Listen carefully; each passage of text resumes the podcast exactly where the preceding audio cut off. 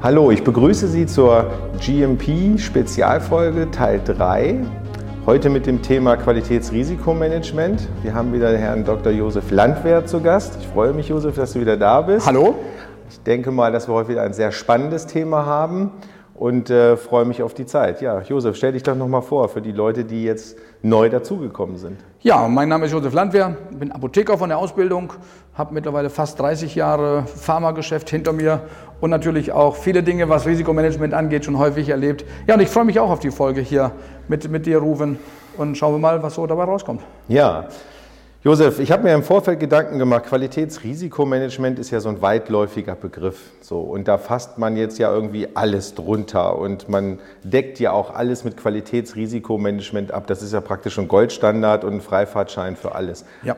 Aber was ist jetzt eigentlich wirklich Qualitätsrisikomanagement und wo ist das vielleicht sogar verankert?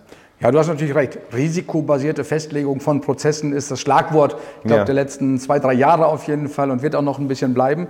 Verankert natürlich schon im GMP-Leitfaden. Mhm. Ich finde es im GMP-Leitfaden ja schon, dass wir Risikomanagement umsetzen müssen. Und natürlich auch dann nochmal in der ICH Q9, die ja auch im GMP-Leitfaden dann in Teil 3 ist, genau. abgebildet ist dann nochmal. Mhm. Und da sind ja an verschiedenen Stellen ist ja schon beschrieben, wo man Risikomanagement eben auch machen muss, wo Risikoanalysen gefordert sind. Also ich nehme mal ein paar Beispiele, zum Beispiel im Change Control Prozess, Risikomanagement, im Abweichungsprozess Risikomanagement umzusetzen, aber auch im Rahmen der Qualifizierung, der Validierung. Also wie gesagt, an den verschiedensten Stellen, Lieferantenqualifizierung könnte man noch nennen, ne, überall also eine Risikoanalyse, Risikomanagement gefordert. Mhm. Aber ist es nicht sogar, dass man es auch vielleicht ein bisschen abteilungsausweiten soll? Also wo hört eigentlich Qualitätsrisikomanagement an? Nach meinem Begriff oder nach meinem Verständnis eigentlich gar nicht in einer pharmazeutischen Firma. Also man könnte das ja dann ja auch ausweiten auf so einen vielleicht Produkttransfer oder sowas. Macht es da nach deiner Ansicht auch Sinn, ein Qualitätsrisikomanagement aufzusetzen, mhm. einzuführen? Ja, also auch da natürlich. Ne? Wenn ich irgendwo ein Produkt transferiere, muss ich natürlich erstmal schauen, und das ist, ist ja auch eine Risikobetrachtung. Ich nenne das dann eher Risikobetrachtung. Risikobetrachtung eben mhm. auch, ja, der potenzielle äh, Lieferant, der potenzielle Lohnhersteller, das potenzielle Lohnlabor, ähm, ja, können die das überhaupt? Dürfen die das überhaupt? Welches Risiko geht denn am Ende davon für mein Produkt aus, mhm. wenn ich es jetzt outsource? Natürlich mhm. gehört also in den Transferprozess das auch rein. Und dann natürlich mal im Prozess tatsächlich auch zu schauen, ja, die Prozesse, ähm, kann der das überhaupt in der Qualität, wie wir das selber gemacht haben? Kriegt er das hin? Und das ist mhm. natürlich auch eine Risikobetrachtung, auch in einem Transferprozess. Mhm. Ist also nicht nur innerhalb eines Unternehmens, sondern auch, wenn ich aus dem Unternehmen dann eben rausgehe. Einfach, mhm. ne? Okay, ähm, wann würdest du eigentlich sagen, ist so ein Qualitätsrisikomanagement vielleicht auch als Prozess eigentlich aufzusetzen? Jetzt oftmals ist ja das Problem, wenn wir ganz trivial runterbrechen und sagen, ich muss irgendwas am Prozess ändern, weiß aber schon, was sich eigentlich ändern will, könnte sozusagen eine, eine SOP zum Beispiel schon mal ändern. Ja.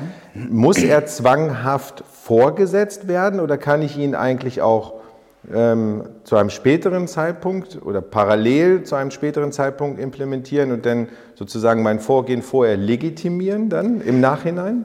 Ja, wir sind ja in, in, in zwei Punkten, die du jetzt gerade ansprichst. Der eine Punkt ist ja tatsächlich als Beispiel, wenn ich irgendeine Änderung machen möchte. Hm. Du hast SOP-Änderungen angesprochen oder auch Prozessänderungen allgemein angesprochen dann macht es tatsächlich Sinn, die Risikobetrachtung, das Risikomanagement wirklich auch im Vorfeld zu machen und zu sagen, okay, ich ändere den Prozess oder möchte den Prozess ändern, sagen wir so. Ähm, welche Auswirkungen hat denn die Änderung dieses Prozesses auf am Ende, ich sag mal, die Qualität des Produktes, auf die Qualität der Anlage, auf die Qualität vielleicht der Räumlichkeit, wie auch immer. Während, wenn ich zum Beispiel mich mit Abweichungen beschäftige, dann ist es natürlich hinterher, dass ich dann sage, okay, ja, ich habe die Abweichung schon gehabt, stelle fest, und sich dann Gedanken zu machen, welches Risiko geht denn jetzt davon aus durch diese Abweichung. Das heißt, das eine ist praktisch vorbeugend und das andere ist dann tatsächlich so dieses eher, ich sag mal, Ursachenanalyse, eben auch nochmal zu schauen, okay, was für ein Risiko geht denn am Ende von diesem Prozess dann eben auch aus. Ne? Mhm. Wobei es ja dann dieser Qualitätsrisikomanagementprozess ja auch der risikobasierte Ansatz ja ist, den genau. der grundsätzlich ja das Ganze untermauert. Also könnte ich ihn ja auch theoretisch begleitend fahren. Ne? Also ich kann ja eine Entscheidung schon treffen und könnte ihn als risikobasierten Ansatz sozusagen parallel legitimieren, oder? Natürlich, du kannst natürlich begleitend machen. Wichtig natürlich einfach nur, dass man jetzt nicht irgendwelche Dinge schon umsetzt und sagt hinterher, ich schau mal, äh, was dabei rausgekommen ist. Ich hatte tatsächlich mal ein Unternehmen, fand ich ganz interessant, ähm, die haben gesagt, ja, Change Control. Change Control heißt bei uns, wir machen eine Änderung und schauen dann hinterher, ob es funktioniert hat und schauen hinterher, welches Risiko ist denn davon ausgegangen. Das fand ich nicht gut. Mhm. Change Control heißt ja auch dann an der Stelle eben nicht Änderungskontrolle, sondern Änderungssteuerung und dementsprechend auch Steuerung von vornherein. Dann zu sagen, auch wenn ich diese Änderung durchführe, ich betrachte das Risiko, das dann eben durch diese Änderung letztendlich dann mhm. resultiert dann eben auch. Ne? Ja gut, okay, das kann ich nachvollziehen, dass man dann hinterher diese Entscheidung natürlich nicht legitimiert durch den risikobasierten genau. Ansatz. Ne? Das ist ein ganz wichtiger Aspekt übrigens. Ne? Risikomanagement allgemein ist nicht dafür da, um zu sagen, ich arbeite weniger. Risikomanagement, ein Risikomanagementprozess ist dafür da, dass ich sage, okay, ich schaue mal, welches Risiko geht davon aus. Das heißt, wenn ich einen Prozess beginne, dann muss auf jeden Fall das ganze Ergebnis offen sein. Es kann sein, dass da hinten auch rauskommt, ich muss mehr tun. Als ich mir vorher überlegt habe. Als ich mir vorher überlegt habe. Ich darf also nicht das Ergebnis mhm. schon vorher kennen, weil äh, das merkt man auch relativ schnell, wenn Unternehmen das machen. Ähm, aber ich finde es auch dann, dann nicht mehr sinnvoll, das zu tun. Die Frage ist ja immer, ja, wie sinnvoll ist denn Risikomanagement auch? Haben wir das früher nie, nie gemacht? Ne? Mhm. Und ich behaupte ja, wir haben es früher auch gemacht. Nur, wir haben es nicht dokumentiert, zumindest mhm. nicht so detailliert dokumentiert, und wir haben es nicht systematisch umgesetzt. Und deshalb heißt es jetzt auch Qualitätsrisikomanagement-System, das man eben aufbauen muss. Ist ja gefordert letztendlich, wie gesagt, im GMP-Leitfaden, im GDP-Leitfaden. Also das systematische, die systematische Abarbeitung mhm. ist ja auch ein wichtiges Thema. Dieses Qualitätsrisikomanagementsystem, das hast du gerade angesprochen, das ist eine ganz, äh, finde ich ganz interessant. Wo hängen wir das denn eigentlich auf? Also wo wird es eigentlich grundsätzlich legitimiert? Du meinst in welchem Bereich? Hm, zum Beispiel? Also üblicherweise fängt es natürlich in der Qualität, im Qualitätsmanagement oder Qualitätssicherung, wie auch immer man das nennen will, natürlich an. Aber beteiligt sind natürlich andere, andere, alle anderen Bereiche auch. Also ich kann natürlich sagen, meistens ist das System ja dann erstellt aus der Qualitätssicherung, aus dem Qualitätsmanagement heraus. Man erstellt eine SOP, wie läuft denn bei uns überhaupt Qualitätsrisikomanagement?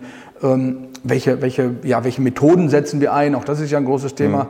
Also wird es sozusagen intrinsisch von der Qualitätssicherung? So würde ich, so würde ich sehen. Qualitätsmanagement, Qualitätssicherung, ja, genau. Hm. Okay, und die definieren dann, was für diese Organisation jetzt gilt? Genau. Also wie baue ich es auf? Was lasse ich für Methoden zu? Hast natürlich, du hast natürlich als Basis dann auf jeden Fall den ICA Q9 schon, die übrigens auch überarbeitet wird jetzt gerade. Mhm. Die soll ja noch, noch detaillierter werden, dass es wirklich auch nochmal, ja, ich meine, noch mehr Details gibt. Wie, wie, wie wendet man es denn tatsächlich so. eben auch an? Mhm. War wie weit geplant, ist da so der Prozess? War, war eigentlich, eigentlich, geplant für, es gibt einen Draft, äh, war für Mitte des Jahres eigentlich schon geplant, ist noch nicht komplett, aber wird auf jeden Fall neu kommen, die ICA Q9, also überarbeitet kommen auf jeden mhm. Fall. Und die nimmt man eben als Basis und sagt dann, okay, wie setzen wir es denn im Unternehmen um? Weil wenn man in die ICAQ 9 mal reinschaut, die hat ja verschiedenste Methoden auch zum Thema Risikomanagement, zum Thema Risikoanalysen. Wie mache ich denn Risikomanagement? Angefangen, ich sag mal, bei der FMEA über HCCP, die verschiedensten Methoden. Der Punkt ist aber ja, du musst ja nicht in jedem Prozess, in jeder Risikoanalyse, in jeder Risikobetrachtung jetzt so eine formale Methode nehmen ist nirgendwo gefordert im GMP-Leitfaden? Genau, das wäre nämlich meine nächste Frage. Wenn ich das jetzt implementiert habe und ich habe den groben Rahmen so umrissen, was mache ich, was für Methoden nehme ich, aber wie kriege ich es jetzt eigentlich wirklich effektiv umgesetzt? Ja, das ist ja ganz oft das Problem, dass in so einer SOP drinsteht, nimm eine von diesen vielen aus deinem, aus deinem Bauchladen, vielen Möglichkeiten und oftmals sind dann die Unterabteilungen, so nenne ich sie jetzt mal, einfach überfordert damit, wann wende ich jetzt eigentlich welche Methode wirklich effektiv an, um auch wirklich zum vernünftigen Ziel zu kommen, nämlich dass ich das Risiko manage. Ja? Ich, nehme mal, ich nehme mal das Beispiel Change Control oder hm. Änderung eines Prozesses ja. oder zum Beispiel auch Änderung, ich baue irgendwas um. Mhm. Und da würde ich eben sagen, klar, wenn ich in einen Change Control Prozess einsteige, dann habe ich ja meistens ein Gremium, die dann eben entscheiden, eben auch, was habe ich zu tun. Ja. Und wenn ich zum Beispiel jetzt was, ich sag mal, komplett neu bauen will oder einen Umbau starte, dann macht es natürlich auch Sinn, im Vorfeld schon mit zum Beispiel einer FMEA als Methode dann eben auch zu schauen, okay, welche Risiken würden denn, könnten denn da auftreten. Wenn ich aber kleine Änderungen habe, in Prozessen, in SOPs zum Beispiel, dann muss ich jetzt nicht jedes Mal FMEA oder wie auch immer die Methoden alle heißen, ja. dann eben nehmen. Und das würde man eben dann in diesem Change Control Gremium auch festlegen und sagen, okay, ja, heute machen wir, in diesem Fall machen wir hier großer, großer Faktor FMEA hm. und im nächsten Fall machen wir eben kleine Dinge. Hm. Bei Abweichungen zum Beispiel, ja, bei kritischen Abweichungen würde ich sicherlich tiefer einsteigen. Da würde ich sicherlich auch ein, eine Fehlerbaumanalyse oder ein Ishikawa vielleicht machen, während bei weniger kritischen Abweichungen, das lege ich ja fest im Abweichungsprozess, ich dann eben auch sagen würde, ja. gut, da reicht auch einfach eine Bewertung. Da setzen du und ich uns zusammen schauen uns an, was für Auswirkungen hat diese Abweichung, wie kritisch ist diese Abweichung, legen Maßnahmen fest, dokumentieren das und auch das ist eine Risikobetrachtung. Ich nenne das immer vereinfachtes Verfahren.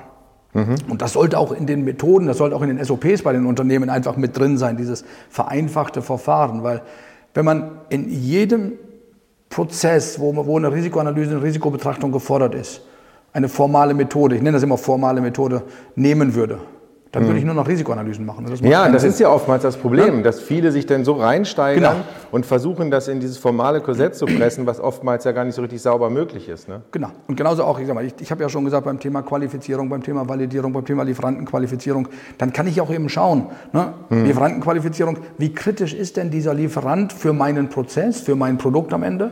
Und auf Basis der Kritikalität lege ich dann eben fest, wie tief muss ich denn die Risikoanalyse eben auch machen. Das ist für mich aber so ein Punkt, das muss man einfach dann selber bewerten. Das kann man auch nicht pauschal sagen. Nimm mhm. jedes Mal FMEA, nimm jedes Mal die vereinfachte Methode, mhm. sondern das muss man dann anhand der Prozesse tatsächlich eben auch sehen. Ne? Kann man auch so eine verbale Risikoanalyse machen, also die dann einfach nur in Prosatext gegossen ist?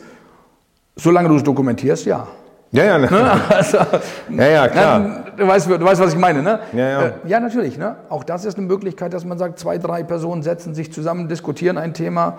Ähm, und schreiben das auf. Dokumentieren das. Und das kann zum Beispiel auch, ne, gerade, gerade im Thema, wenn es um Abweichungen eben auch geht, gerade bei Abweichungen, da hast du nicht so häufig den Fall, dass du da wirklich eben, ich sag mal, eine Ishikawa oder eine Fehlerbaumanalyse machen musst letztendlich. Hm. Dann dokumentierst du das in Prosa in deinem Formblatt Abweichungsmanagement. Reicht. Ja, weil es ist ja auch gar nicht so direkt vorgeschrieben. Ne? Du hattest das ja gesagt. Also es, uns wird ja nicht direkt genau. vorgeschrieben, welche formale äh, Version oder formale Vorgehensweise Richtig. du benutzen sollst. Ne? Im Lebensmittelumfeld ist ja anders. Hm. Im Lebensmittel, Lebensmittelgesetz steht ja tatsächlich drin, du musst HACCP eben auch verwenden als Risikomanagementmethode, hm. während beim im GMP, GDP das nicht vorgeschrieben ist. Wir können selber aussuchen, hm. welche Methoden man letztendlich dann eben anwendet. Hm. Ein Fehler finde ich ist, wenn in der SOP dann eben drin steht, wir machen immer FMEA.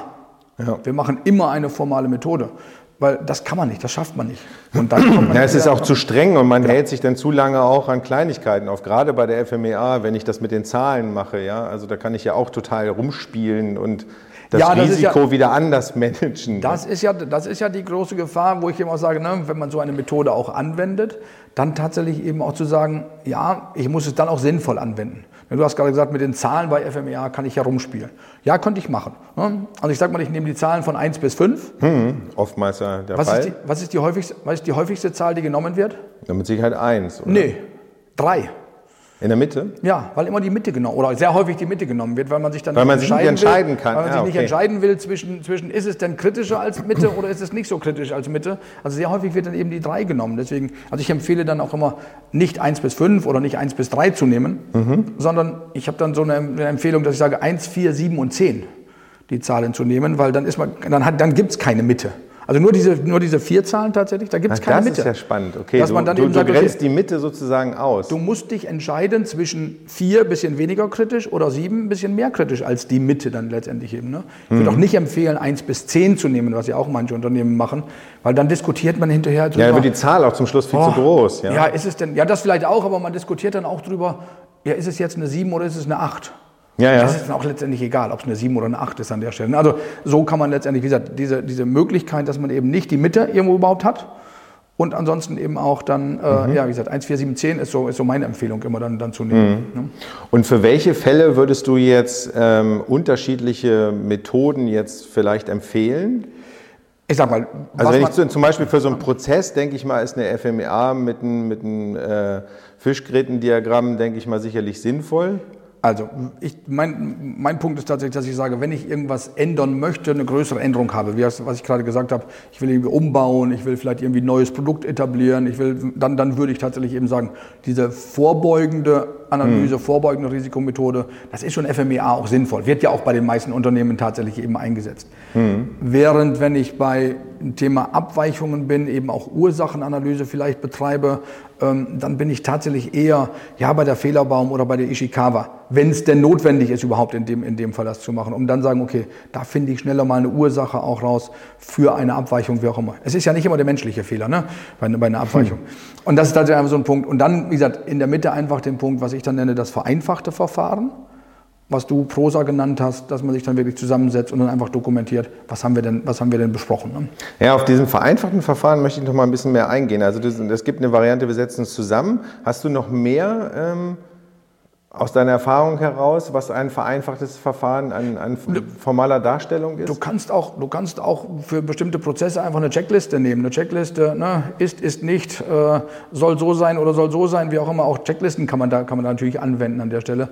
Ich persönlich finde immer das, das Gespräch sinnvoller weil man dann natürlich eben auch ja nochmal ja sich gegenseitig dann irgendwie auch nochmal Informationen gibt, wie was denkst du darüber, was denkst du darüber. Mhm. Man kann natürlich auch dieses vereinfachte Verfahren tatsächlich einfach in der Reihenfolge, in der Abfolge machen. Ich sage, als erstes ist es der, ich sag mal, ist es die Leitung der Herstellung, die drüber schaut und als nächstes schaut dann eben die Qualified Person drüber. Man muss es ja auch nicht sich zusammensetzen, sondern auch hintereinander hm. geht das ja. Das ja, okay, habe ich verstanden. Aber wenn, es muss ja auf irgendwas basieren. Also überlege ich mir vorher Fragen oder was ist denn dein nicht vereinfachtes Verfahren? Nein, nicht, nicht unbedingt. Also wie gesagt, nochmal, Checkliste, ja, das wäre so etwas, das ich mir vorher Fragen überlege, ist es nicht oder wie auch immer. Ne? So mhm. sollte der Prozess sein, ist er nicht so.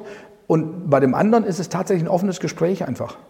Ne, wenn wir wirklich sagen, diskutieren über das Problem, diskutieren, über wir den diskutieren Fehler, über das Problem, über den Fehler, wir diskutieren über die kleinen mhm. Änderungen, die wir planen und das dokumentiere ich, was ich da und das reicht ja aus.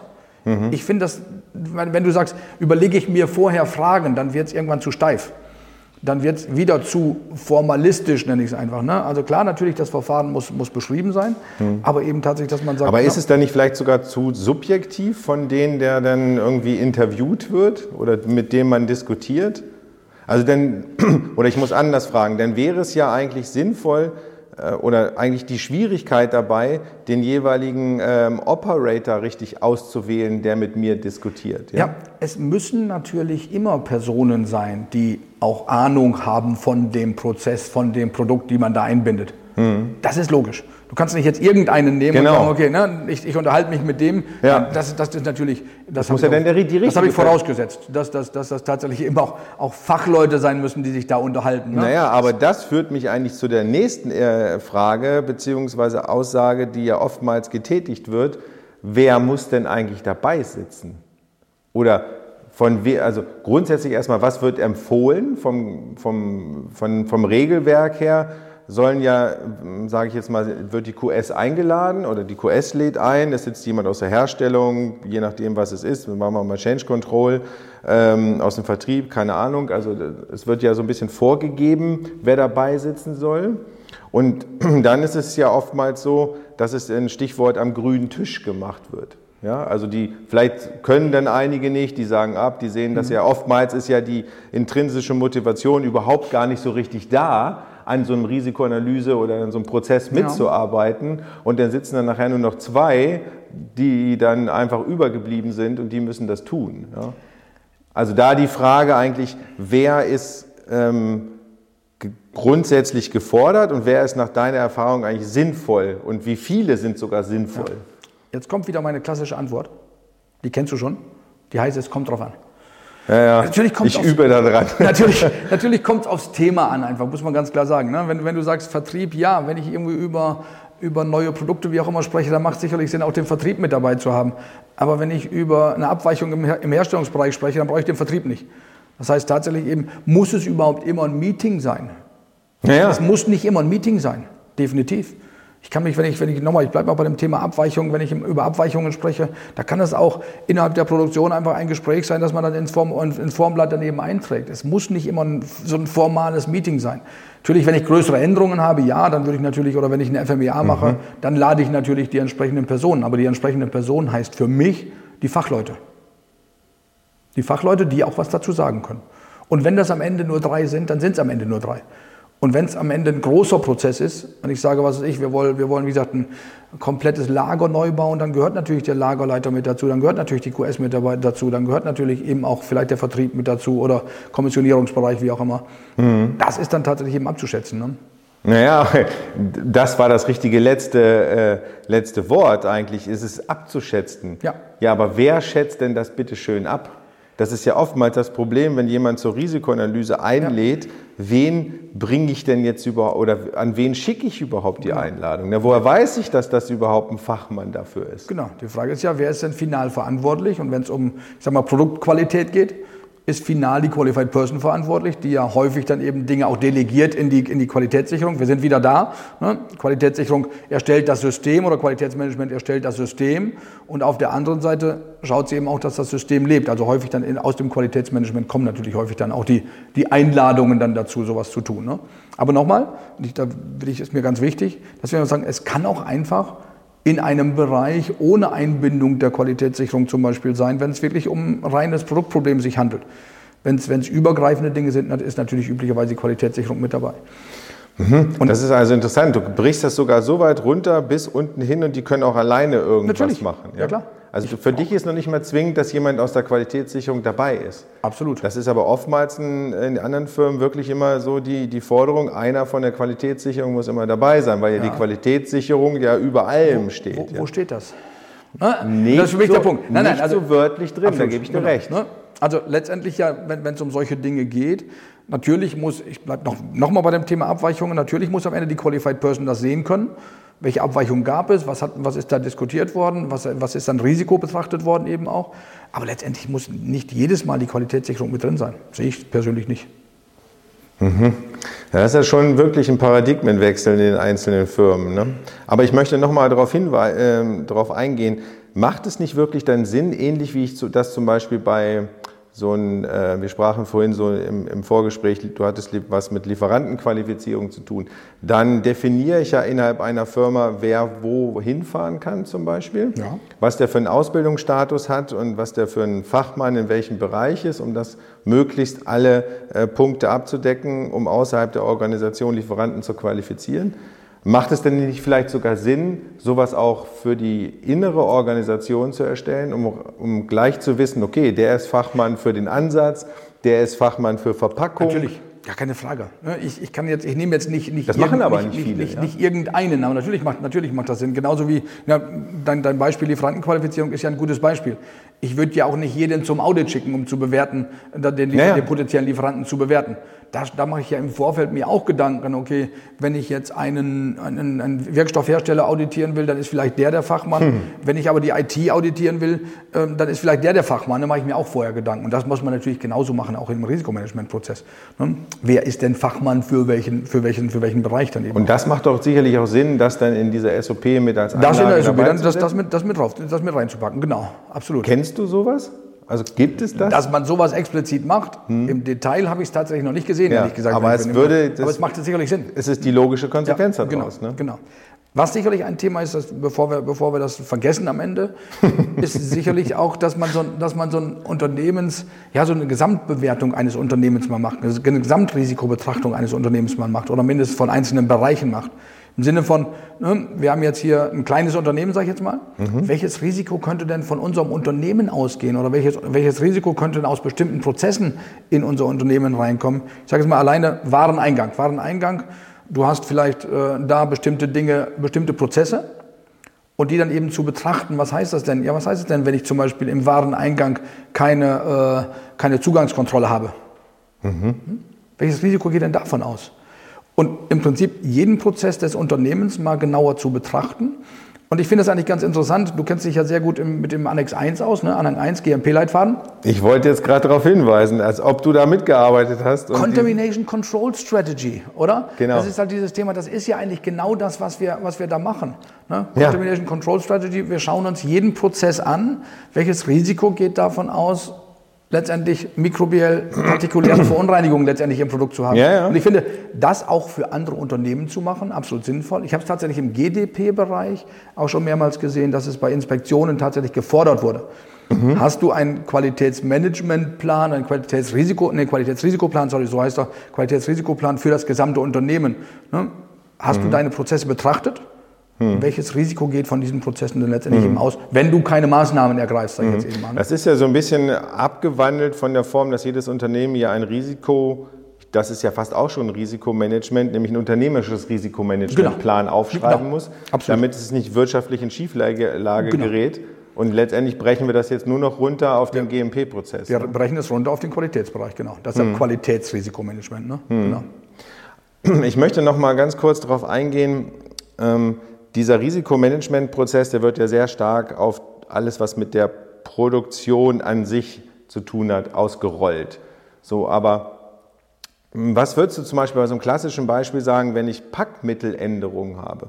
Müsste man da jetzt nicht auch äh, nach der logischen Schlussfolgerung eigentlich einen Risikomanagementprozess laufen lassen? Weil es gibt ja ganz viele, die sagen, okay, ich ändere mein äh, Primärpackmittel oder mein Sek äh, gut, Primärpackmittel ist sogar vielleicht noch ein bisschen ähm, stärker betrachtet, aber ein Sekundärpackmittel und schiebe das einfach so mal in ja. die Produktion über ein Warenmusterformular oder was auch immer. Aber mehr kommt da ja gar ja. nicht. Ne? Aber auch da natürlich, und nochmal wieder, da, da, schaust du dir natürlich an, ist ja auch über, sollte ja auch über das Change Control abgewickelt sein. Ne? Ich, bin, ich bin nicht nur in der Produktion. Ich bin in allen Bereichen des Unternehmens. In allen Bereichen, was irgendwie die Qualität des Arzneimittels am Ende beeinflussen kann. Mhm. Ich bin auch in der Logistik, ich bin auch im Lager, ich bin auch in der Qualitätskontrolle, ich bin auch in der Qualitätssicherung, wenn da bestimmte Prozesse geändert werden. Also es mhm. muss nicht immer nur mit der Produktion zusammenhängen, tatsächlich mhm. eben auch mit allen anderen Bereichen. Ja, aber ist das überhaupt schaffbar? Ja. Okay. Ja, definitiv.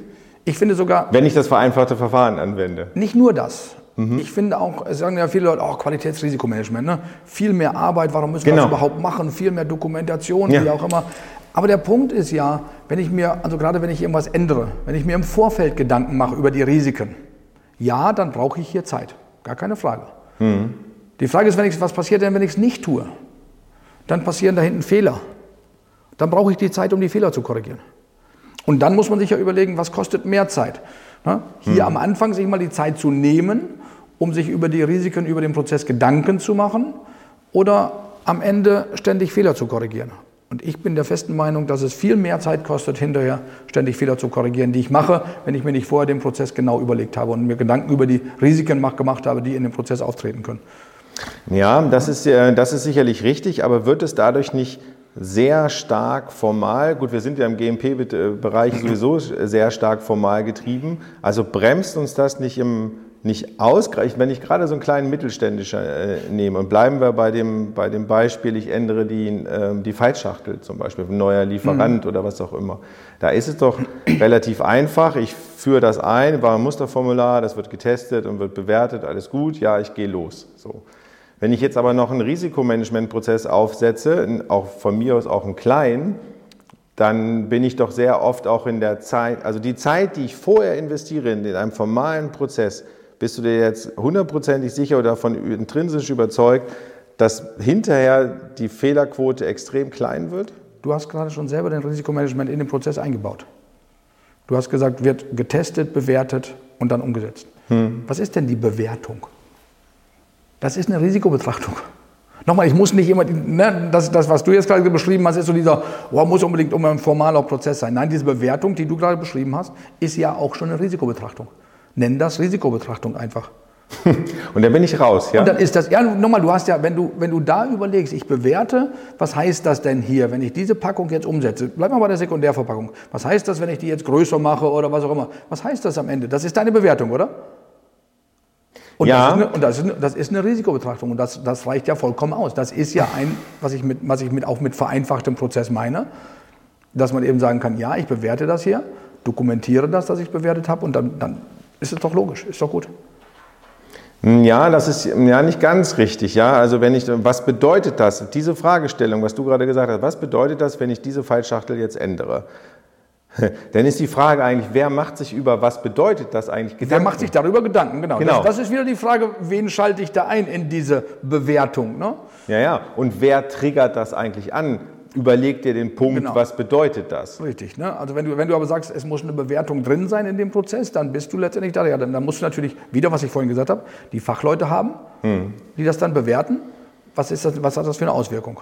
Hm. Aber nochmal, ich muss da nicht zehn Leute zusammentrommeln, die das, die das Ganze dann irgendwo bewerten, sondern das, ich brauche vielleicht ein oder zwei, die das, die das betrachten und das war's dann. Und deshalb ist es dann, ja, ich bin dann wirklich der Meinung, wenn man das so macht, dass dann die Fehlerquote hinterher reduziert wird dadurch. Mhm. Okay, aber das ist ja schon wirklich eine Veränderung, ähm, fast ja schon ein Mindset-Wechsel in den einzelnen Firmen, um das wirklich hinzubekommen. Denn leider ist es ja immer noch so, dass sie den klassischen Ablauf ohne möglichst viel Bewertungen formal schnell durchziehen. Um sich in, also sie machen ja. sich hinterher nicht so die Gedanken, was habe ich eigentlich hinterher für ein, für eine Reduktion an Zeit, an genau. Fehlerreduktion, an Aufwandsreduktion, was das auch ist, immer. Das ist genau das Gleiche wie mit allen Managementsystemen an sich. Du kannst dir auch zum Beispiel das Schulungssystem nehmen. Ne? Hm. Sehr viele Unternehmen machen sich auch keine Gedanken darüber, dass wenn ich hier sinnvoll schule, dass ich dadurch weniger Fehler habe. Da sagt man hier, ich, brauche, ich habe viel zu viel Zeit. Ne? Und man hört das ja sehr häufig. Keine Kapazität zur Schule. Ne? Hm. Die Kapazität, Fehler zu korrigieren dann hinterher, die resultieren dadurch, dass nicht geschult wurde, die ist dann aber plötzlich da. Hm. Ne, und das, ich finde, dass insgesamt ist es einfach dieses ganze Thema Managementsystem und das auch genau das gleiche mit Qualitätsrisikomanagement. Ne? Das ist so abstrakt. Et, ja. Aber Etablieren des Systems kostet Zeit und Geld, gar keine Frage. Hm. Umsetzung dann hinterher bringt mir aber dann wieder Zeit und Geld. Naja, den Aufwand, den ich vorher investiere, der ist halt gut angelegt. Genau, ne? und, der kommt hinter, und der kommt hinterher wieder zurück einfach dann an der hm. Stelle. Ne? Ich bin wirklich fest davon überzeugt, dass das so funktioniert. Hast du das früher auch so gemacht? Ja. Ja, definitiv. Weil ich da immer schon. Aber man kann das nicht so an, konntest das nicht so greifen, so in, in, in prozentualen schon, Anteilen. Ich habe schon, hab schon früher auch einen, einen Chart, man, ich würde es gerne aufzeichnen an der Stelle, dass man sagt, okay, wenn ich heute mit dem Aufwand hier bin und morgen mit dem Aufwand hier sein will, ich zeige das mal so in die Kamera, dann ist das nicht, dass die Kurve geht nicht von da nach da gerade. Hm. Das macht vorne einen Berg. Und wird dann und besser. Und das ist der Aufwand und wird dann besser. Hm. und das ist tatsächlich das, wo man über die muss, Zeit dann. Über ne? die Zeit einfach. Das ist über die Zeit. Du kannst das nicht erwarten, dass das von heute auf morgen besser wird. Das definitiv nicht. Aber über die Zeit wenn jeder genau weiß, was er zu tun hat, auch im ja, Aber das ist der richtige, das ne? ist der richtige Satz eben, wenn jeder weiß, was natürlich, er zu tun ne? hat. Nur das, dann kann deine Kurve ja auch gehört, wirklich so abfallen. Das gehört natürlich dann dazu, dass ich entsprechend dann eben auch Kommunikation dann habe im Unternehmen, wie sind, unter, wie sind Prozesse dann eben auch zu gestalten und so weiter. Das gehört natürlich dazu, gar keine mhm. Frage. Du hattest eben gerade das Schulungssystem etabliert äh, oder, oder erwähnt. Würdest du sagen, wenn ich ein neues Schulungssystem einführe, müsste ich auch einen kleinen Risikoprozess durchlaufen lassen? Natürlich. Was heißt das, wenn ich den Prozess verändere? Und was bringt mir das am Ende natürlich auch? Ne? Wird es dadurch besser oder wird es dadurch schlechter? Auch das ist ja eine Risikobetrachtung. Mhm. Vielleicht nicht an der Stelle Qualität der Produkte hinterher, sondern Qualität des Prozesses dann eben auch. Ne? Ja, oder auch von den Mitarbeitern, ja? Auch für den Mitarbeiter natürlich, klar.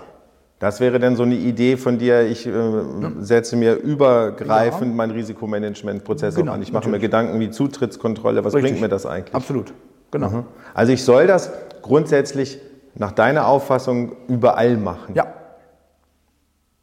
Okay, das resultiert aber, dass ich aber ganz viele, dass ich ganz viele Man, dass ich eigentlich ganz viel Manpower habe, ja, weil mittlerweile ist es ja, äh, ist es ja so, dass mehrere ähm, Personen mehrere Arbeiten erfüllen ja. in Personalunion, ja, aber das würde doch bedeuten, dass ich extrem viele Menschen in diesen Risikoprozess ausbilden müsste, ja. Und fehlen, fehlen mir die denn nicht irgendwo? Und was machen die, wenn ich den Prozess einmal fertig habe? Der Risikomanagementprozess ist fortlaufend. Mhm. Es, ist nicht, es ist nicht immer ja, so, ich, ich, setze Leute jetzt ein und dann war es das, mhm. sondern ich habe permanent, und das muss ich auch nicht, ich muss nicht tausend Leute da ausbilden. Es müssen nur, ne, ich sage mal, auch teilweise Schulungen einfach stattfinden, dass auch zum Beispiel ein Mitarbeiter in der Produktion, ein Mitarbeiter im Lager eben auch sagen kann, okay, oder ein Teamleiter oder ein, ein Leiter Herstellung, wie auch immer, dass mhm. sie sagen, okay, ja, wie bewerten wir das Risiko letztendlich? Nochmal, es ist nicht immer diese, wir setzen zehn Leute zusammen. Ne? Und das ist, da, glaube ich, das Missverständnis, das häufig passiert. Ja, ich glaube, das ist auch das Problem. Dass man einfach sagt, ne? ne? dass ich, das, ich glaube wirklich, dass das das Problem in den Unternehmen ist. Hm. Dass man sagt, ja, es ist so ein formaler Prozess. Es müssen unbedingt immer zehn Leute da zusammensitzen, um dann diese Risikoanalyse zu machen. Das ist ja gar nicht so. Ne? Vielleicht nennen wir es auch manchmal nicht Risiko, Risikoanalyse, vielleicht, ich nenne das in einigen Fällen dann auch einfach Risikobetrachtung. Ne? Dass man da wirklich sagt, in einfachen Prozessen wie eine kleine Abweichung, dass man es eben als Risikobetrachtung dann eben bezeichnet und nicht Risikoanalyse. Klingt immer so, so hochgestochen, Risikoanalyse. Naja, aber weil viele ja aber auch auf dem Wording rumreiten, Risikoanalyse. Ja, natürlich, ja? gar keine Frage. Selbst die Auditoren die, oder Inspektoren, die vorbeikommen und sagen, zeigen Sie mal Ihre Risikoanalyse. Ja. So, und dann kommst du da vorbei und zeigst so einen Zettel, da steht Risikobetrachtung drauf. Ja, ist okay. Naja, für uns. Wenn man es in die SOP, wenn in die SOP so Genau, das, und, das und wäre das Beispiel. Also und beschreibt, was heißt denn bei uns Qualitätsrisikomanagement? Hm. Wir haben die verschiedenen Schritte, dass wir sagen, okay, wir machen es wir machen's vorbeugend, Beispiel mit FMEA, wir machen es bei, zum Thema Abweichungen, kritische Abweichungen machen wir so, äh, kritische größere Änderungen machen wir so. Und wir haben aber auch dieses vereinfachte Verfahren, dass sich eben nochmal zwei Leute zusammensetzen und über Themen oder zwei Leute zusammenfinden mhm. und über ein Thema diskutieren und das dokumentieren. Mhm. Habe ich verstanden. Aber dann ist es ja schon fast gar nicht mehr in so eine SOP zu gießen, sondern dann würde ich ja schon fast äh, schon die, Aus die ketzerische Aussage treffen, dann braucht es ja schon fast ein Handbuch, ähnlich wie bei der ISO 9001. Was ist mein Qualitätsmanagement-Handbuch, um diese ganze Systematik eigentlich zu beschreiben? Ja? Ich finde es nicht so, so schlimm. Also man kann das schon in SOP Na, Nach unserer Diskussion würde ich jetzt mal sagen, sind wir schon bei bei Seite 56. Ja? nein, nee, nee, nee, um Gottes Willen. Äh, nein, nein, es ist, nach wie vor, es ist nach wie vor eine schöne kurze SOP, die man schreiben kann. Ich kann, ich kann auch so eine Risikomanagement-SOP in, ich sag mal, in zehn Seiten fassen, sag ich mal, wenn es überhaupt zehn Seiten sein müssen. Mhm. Vielleicht solltest du darüber mal was schreiben. Vielleicht ja? sollte ich selber mal was darüber schreiben, genau. Habe ich bislang noch nicht gemacht, aber sollte ich vielleicht mal tun. Mhm. Mhm. Okay. Ja, super. Also ich merke schon, es ist ein, ein Prozess, da könnte man weiter stundenlang äh, theoretisch drüber philosophieren. Ich würde mal behaupten, wir sind, stehen noch am Anfang der Denke. In der, vielleicht ändert sich jetzt das äh, Mindset jetzt mit dem Annex 1, der uns jetzt so ein bisschen intrinsisch auch motiviert, jetzt diese Kontaminationskontrollstrategie, mehr Risikodenken, auch übergreifend, ja, ja nicht nur der einzelne Prozess in der Herstellung, genau. sondern es setzt, der Annex setzt ja viel weiter draußen genau. auch an dass wir da vielleicht sogar noch am Anfang stehen und wenn wir in zwei Jahren wieder oder im nächsten Jahr wieder diskutieren über so einen Prozess, sieht das vielleicht in der Pharmawelt ganz anders sind aus. Sind wir vielleicht schon ein bisschen weiter in den Unternehmen auch, genau. Ja, super. Für die kurze, schnelle An äh, ja. Einführung hier vielen herzlichen Dank. Ja, also ich fasse gerne. mal zusammen. Wir müssen unseren Mindset verändern. Wir müssen einen Risikomanagementprozess anders denken, viel weitläufiger denken. Der fängt sozusagen bei der Zutrittskontrolle draußen in der Warenannahme an und endet vielleicht sogar im Vertrieb um das mal durch den ganzen Prozess zu etablieren. Wir können nicht nur formell die Risikoanalysen einer FMEA nutzen, sondern einer, einer vereinfachten Version, so nenne ich es mal, einem ja. vereinfachten Risikoverfahren mit einer Risikobetrachtung äh, auch nutzen. Da sollten wir uns viel mehr trauen, sowas auch umzusetzen. Genau.